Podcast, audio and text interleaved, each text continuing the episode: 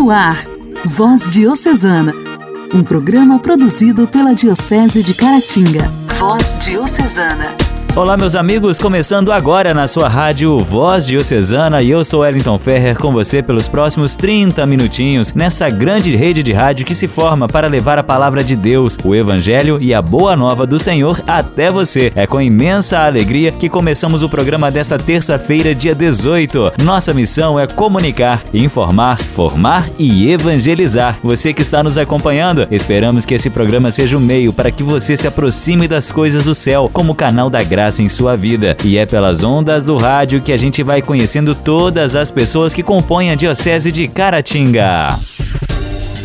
Voz Diocesana. Voz Diocesana. Um programa produzido pela Diocese de Caratinga. No programa dessa terça-feira, no Bate-Papo à Luz da Fé, falamos um pouco mais sobre Dom Pedro Casaldáliga com o monge beneditino Marcelo Barros. No quadro Igreja em Ação, Irmã Raquel, missionária de Nossa Senhora das Graças das Irmãs Gracianas, fala sobre os institutos religiosos. Aloísio Gentil, da paróquia São Sebastião de Inhapim, traz um pouco mais da história dos primeiros bispos da Diocese de Caratinga. Vai ser um imenso prazer ter você até o final do programa que já começa com o Evangelho do Dia. A alegria do Evangelho. O Evangelho. O Evangelho. Oração, leitura e reflexão.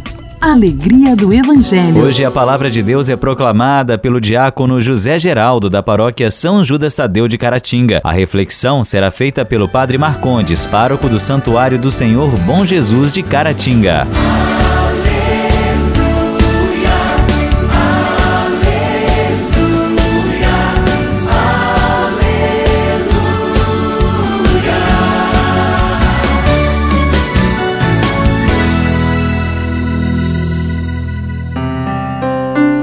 Senhor esteja convosco, Ele está no meio de nós. Proclamação do Evangelho de Jesus Cristo, segundo Mateus. Glória a vós, Senhor. Naquele tempo, Jesus disse aos discípulos: Em verdade vos digo, dificilmente um rico entrará no reino dos céus. E digo ainda: é mais fácil um camelo entrar pelo buraco de uma agulha do que um rico entrar no reino de Deus. Ouvindo isso, os discípulos ficaram muito espantados e perguntaram: Então quem pode ser salvo? Jesus olhou para eles e disse: Para os homens isso é impossível, mas para Deus tudo é possível.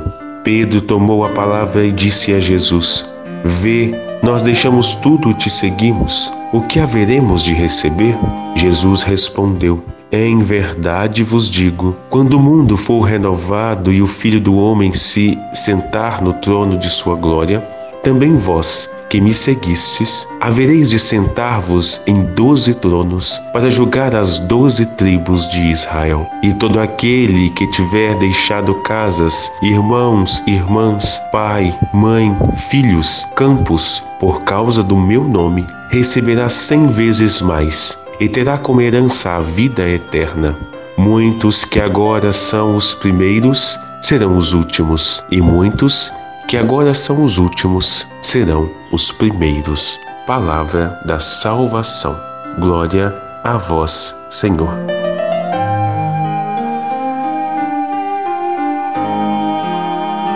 Amados irmãos e irmãs, o Evangelho de hoje nos chama a atenção para um dado interessante que nós devemos nos apegar mais à vida eterna do que os bens materiais. Depois de o jovem ter ido embora triste, Jesus aproveita o ensejo para se pronunciar sobre a questão das riquezas. O homem por si mesmo não tem possibilidade de se salvar, tal como o camelo não pode passar pelo fundo da agulha. Só o poder de Deus e a sua obra salvadora nos dão essa possibilidade. Noutras circunstâncias, Jesus já tinha dito: Não podeis servir a Deus e ao dinheiro, e tinha proclamado: Bem-aventurados os pobres em espírito. A imagem do camelo e da agulha dá maior realce a estes ensinamentos. Os discípulos ficam compreensivelmente chocados e desorientados. Tinham percebido muito bem que para seguir radicalmente Jesus não bastam as forças humanas.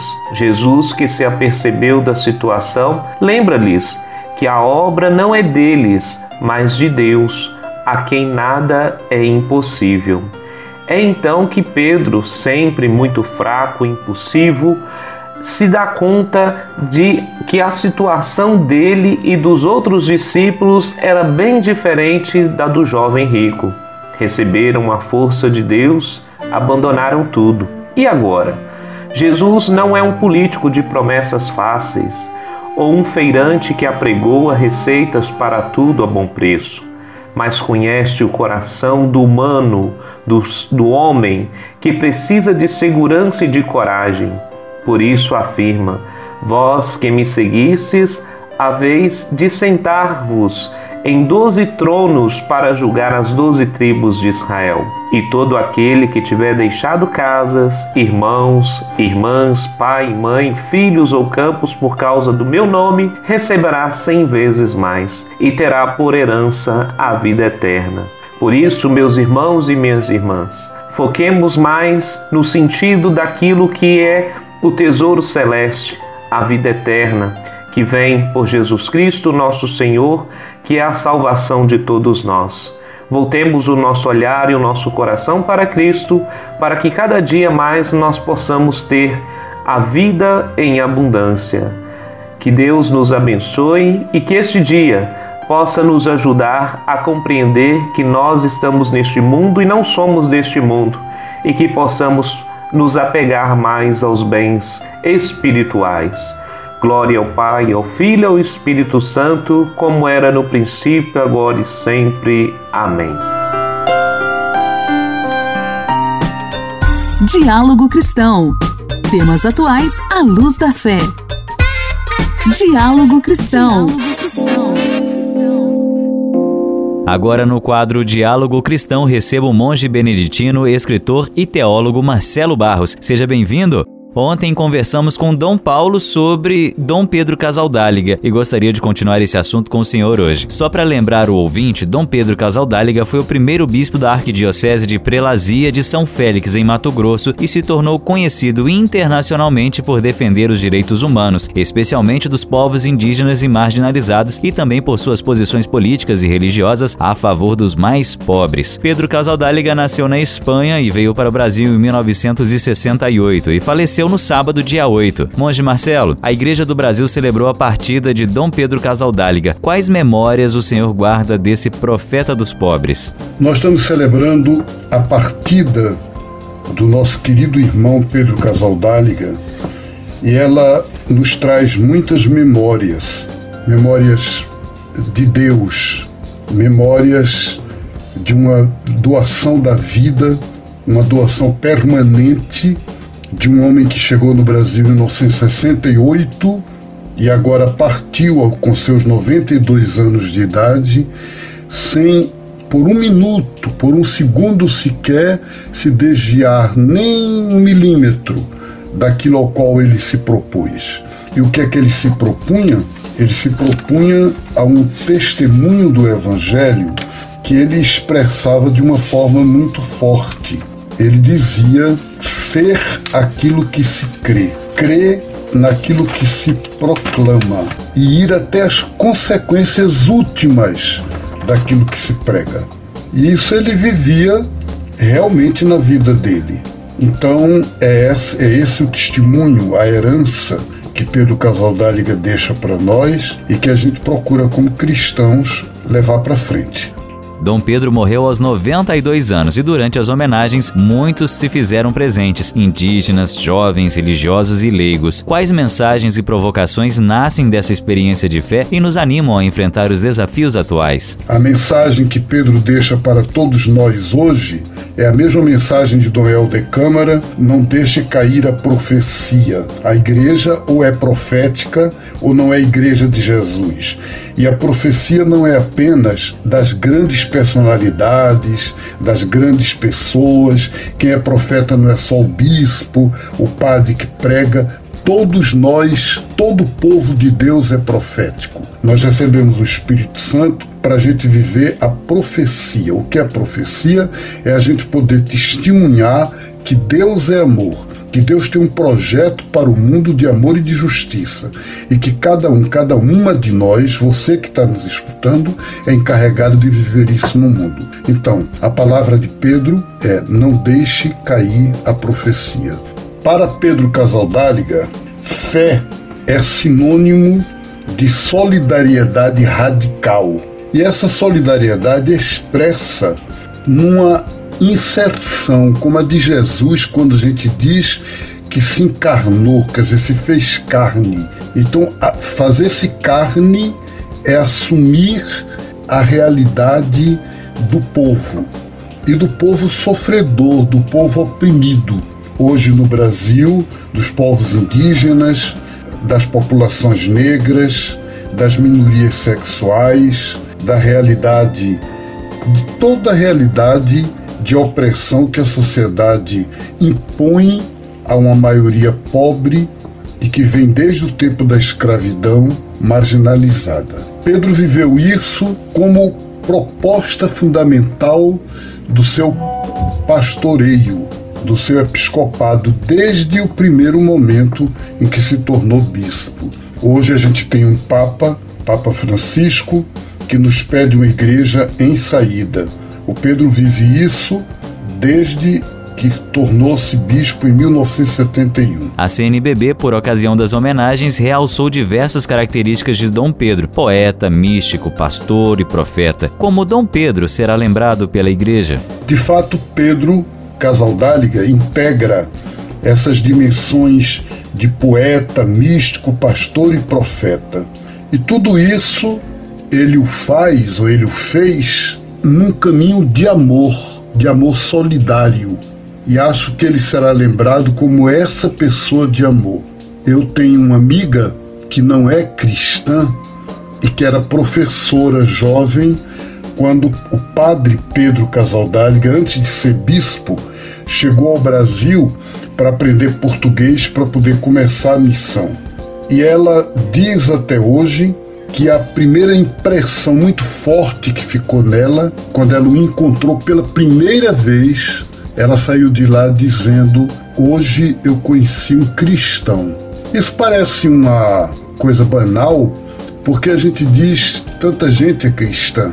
A gente vive numa sociedade que usa a imagem de Deus em tudo e que as pessoas já nascem cristãs. Não é assim. Quando ela diz, finalmente eu conheci um cristão, quer dizer, um cristão até o fim, um cristão até a medula, um cristão que conseguiu fazer do Evangelho a espinha dorsal de sua vida. E esse é por isso que o Pedro será lembrado como alguém que viveu o Evangelho radicalmente e que dá testemunho disso. Papa Francisco sonha e insiste em uma igreja pobre para os pobres. De que maneira Dom Pedro, com sua vida, realiza e constrói essa experiência? O Papa Francisco sonha e insiste em uma igreja pobre, dos pobres, com os pobres e para os pobres. Pedro realizou isso em toda a sua vida, primeiro colocando sua vida no mundo dos pobres.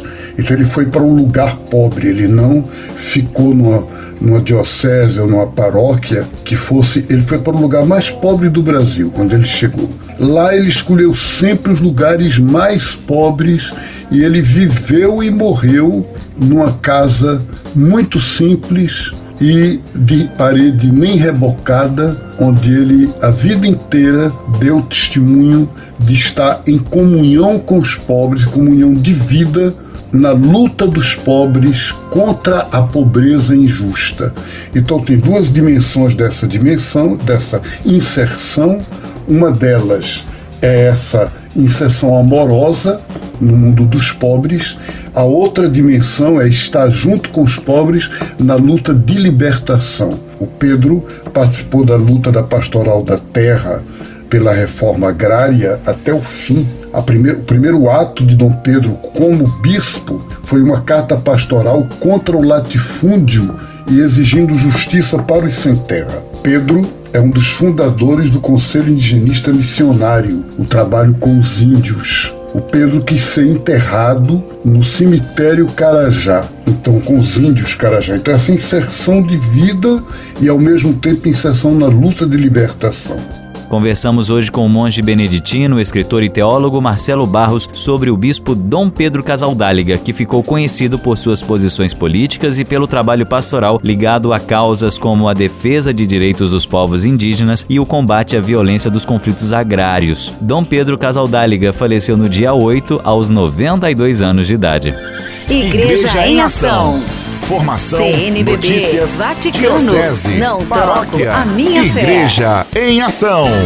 Igreja em Ação. Agora no quadro Igreja em Ação temos a irmã Raquel, missionária de Nossa Senhora das Graças, das Irmãs Gracianas. Hoje ela fala pra gente sobre uns institutos religiosos e como é a vida consagrada a Deus. Olá, irmã, seja bem-vinda. Meu irmão, minha irmã, ouvintes da voz diocesana, louvado seja nosso Senhor Jesus Cristo. Eu sou irmã Raquel, missionária de Nossa Senhora das Graças, conhecida como Irmãs Gracianas. É uma alegria poder partilhar com vocês um pouquinho sobre a vida religiosa consagrada no Brasil. A vida religiosa tem uma organização muito sólida e renovadora. No Brasil, nós temos 391 institutos religiosos de homens e mulheres que consagram suas vidas a Deus, vivendo o amor radical a Jesus Cristo e em Jesus Cristo amam todas as pessoas, sem exclusão de raça, cor, idade, sobretudo os mais necessitados. E cada instituto religioso nasceu de uma necessidade na igreja,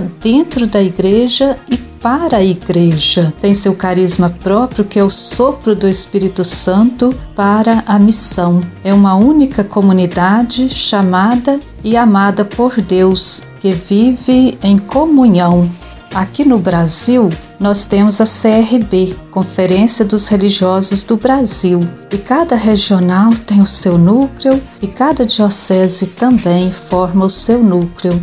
A finalidade dessa organização é animar a vida consagrada no Brasil, promovendo a comunhão entre os irmãos, os membros dos diversos institutos religiosos. Na igreja, a vida religiosa é como um jardim que tem uma diversidade de flores. São os carismas, cada um com um jeito de ser, enfeitando e enriquecendo a igreja e com uma única meta: fazer Jesus Cristo conhecido e amado por todos. A CRB também promove retiros, cursos, encontros formativos para todas as etapas iniciais do jovem, da jovem à vida religiosa, como também organiza a formação permanente. Preocupa e compromete-se com os pobres na defesa dos direitos humanos e da justiça social.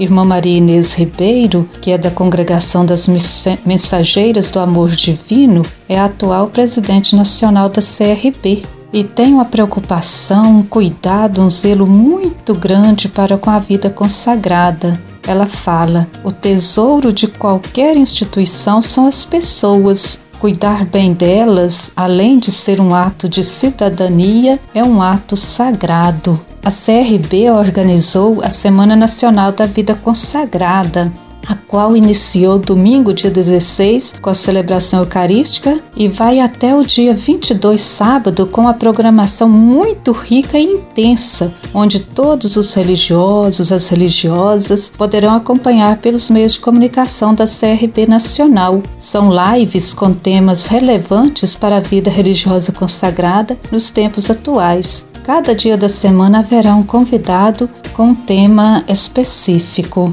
E isso é uma grande graça de Deus né, para todos nós. E o Papa Francisco, como religioso jesuíta, tem um carinho muito grande para com a vida religiosa. ele enviou uma carta para nós religiosos religiosas do Brasil, chamando nossa atenção para um grande desafio imposto pela sociedade atual, que é a tentação de um olhar mundano que nos impede de ver a graça de Deus como protagonista da vida. E ele pede para nós voltarmos o nosso olhar, fixarmos em Jesus Cristo. Porque, como disse o profeta Isaías, né, é, És precioso a meus olhos, eu te amo. Por isso nós precisamos de estar sempre atentos né, com o nosso olhar a Jesus Cristo.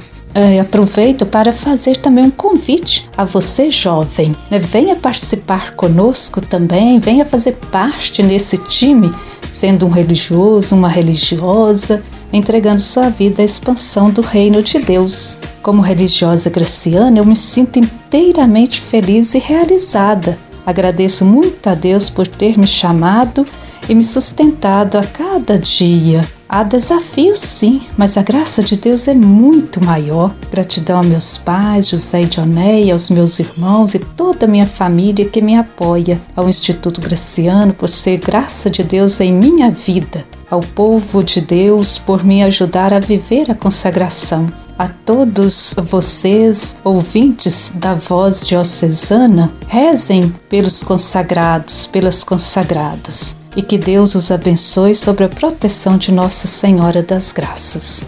Consagrado é alguém que dá testemunho de que o mundo pode ser diferente, como uma antecipação do eterno. A vida consagrada revela a íntima vocação da igreja de pertencer somente ao seu Senhor. A diversidade de carismas e formas de vida consagrada revelam a beleza do pertencimento a Deus, cada uma com sua identidade. Agora vamos ao quadro Nossa História. Nossa história, nossa história. Curiosidades e fatos que marcaram nossa diocese. Nossa história. A Diocese de Caratinga é composta por 54 municípios. Ao longo de seus 105 anos, teve cinco bispos até a posse de Dom Emanuel Messias em 2011. Aloysio Gentil, da paróquia de São Sebastião de Inhapim, traz um pouco da história dos bispos da Diocese de Caratinga. Olá, Aloysio, seja bem-vindo. Hoje começaremos a conhecer um pouco da vida e da obra do primeiro bispo de nossa Diocese de Caratinga, Dom Carloto Fernandes da Silva Távora, que exerceu aqui seu ministério episcopal entre os anos de 1920 e 1933. Dom Carloto nasceu no estado do Ceará, no município de Jaguaribe Mirim, em 18 de dezembro de 1863, numa família de políticos tradicionais da região. Inclusive, uma curiosidade, um dos seus sobrinhos teve grande destaque na política nacional, Juarez Távora, que participou do famoso movimento tenentista na década de 1920 e que chegou a concorrer anos depois à presidência da República. Como nossa vida né, nunca está desvinculada do contexto histórico no qual existimos, convido você a conhecer um pouco de como era o mundo e, claro, o nosso país, o Brasil, naquele contexto do nascimento de Dom Carloto. Pois bem, o século XIX, quando ele nasceu, já estava em sua segunda metade e o mundo avançava em direção a grandes transformações geradas pelo processo conhecido como Segunda Revolução Industrial, possibilitada pelo desenvolvimento do sistema capitalista associado ao progresso da ciência. Conduzia a igreja naquele momento o Papa Pio IX, que durante todo o seu longo pontificado de 31 anos enfrentou constantes questionamentos a respeito da ação clerical diante das novas realidades que o mundo vivenciava. O Brasil, por sua vez, tinha à frente de seus destinos ainda uma monarquia conduzida por Dom Pedro II, que se mantinha com o apoio decisivo da igreja, de grandes fazendeiros, principalmente produtores de café, de outros produtos importantes da economia do país e também de setores militares. Ainda vigorava, vergonhosamente, né, o sistema escravista de produção, com um enorme contingente de africanos e seus descendentes sendo explorados como mão de obra de maneira desumana. Foi exatamente neste cenário de mundo e de Brasil que veio né, a vida Dom Carloto, cuja vocação é ao serviço sacerdotal, presbiteral, conheceremos um pouco mais ainda nos próximos programas. Um abraço. Aloysio Gentil, da paróquia São Sebastião de Inhapim, trouxe um pouco da história dos bispos da Diocese de Caratinga. E agora vamos para Entre Folhas com o Marcos. Diga aí, o abraço de hoje vai para quem? Olá, ouvintes do Voz Diocesana. Meu nome é Marcos Henrique, sou da paróquia Nossa Senhora do Rosário de Entre Folhas e gostaria de ouvir a música A Tempestade Vai Passar do Padre Reginaldo Manzotti com Fafá de Belém. Obrigado. Como é bom estar aqui em meio a tantas provações saber que posso confiar em meu Senhor e acreditar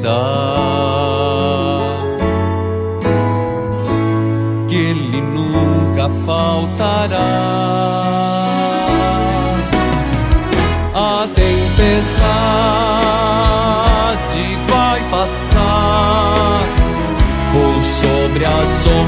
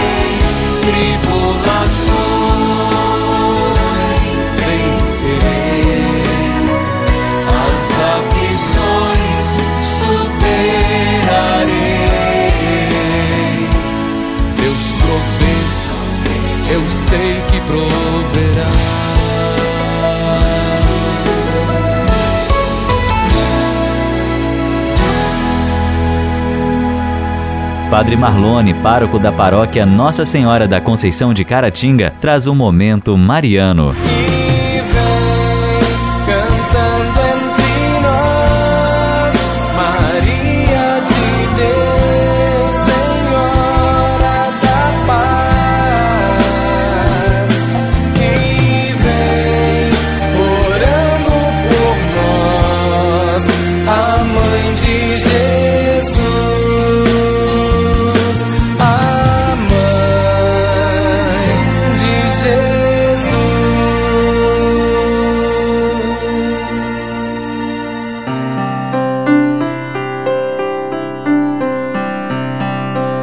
Amado povo de Deus, paz e bem, sou o Padre Marlone e esse é o nosso Momento Mariano. Momento Mariano. Olha, a mais antiga prece mariana conhecida é a Subtum Presidium, composta por volta do ano de 250.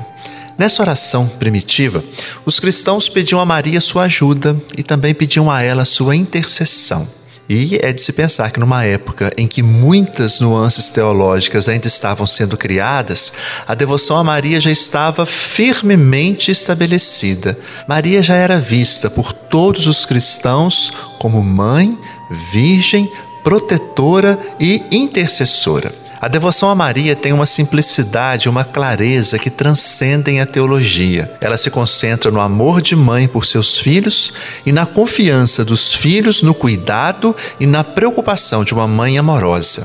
Quando nos sentimos oprimidos pela barreira de diferenças teológicas e divididos entre ideologias conflitantes, recorremos a Maria e pedimos a ela ajuda, talvez seja uma atitude mais sábia que nós possamos tomar. Nessas ocasiões, rezemos as seguintes palavras proferidas pelos crentes nos primeiros tempos da igreja. Rezemos então essa bonita oração Subtum Presidium. Acorremos a vossa proteção, ó Santa Mãe de Deus. Não menosprezeis nossas súplicas em nossas necessidades, mas livrai-nos de todos os perigos. Ó Virgem, para sempre gloriosa e abençoada. Amém. E aí, você está tentado a procurar pensar o seu caminho de fé? Quando me sinto pressionado pela vida, eu peço ajuda a Maria. Tá aí para a gente pensar nesse dia de hoje. Um forte abraço, até o nosso próximo encontro. Que Deus te abençoe. Voz Diocesana. Voz Diocesana. Um programa produzido pela Diocese de Caratinga. Chegamos ao fim do programa Voz Diocesana desta terça-feira. Deixo aqui a lembrança que estamos na sua rádio de segunda a sexta-feira, sempre neste mesmo horário. Um forte abraço, fique com Deus e até a próxima. Tchau, tchau. Você ouviu Voz Diocesana, um programa da Diocese de Caratinga. Voz Diocesana.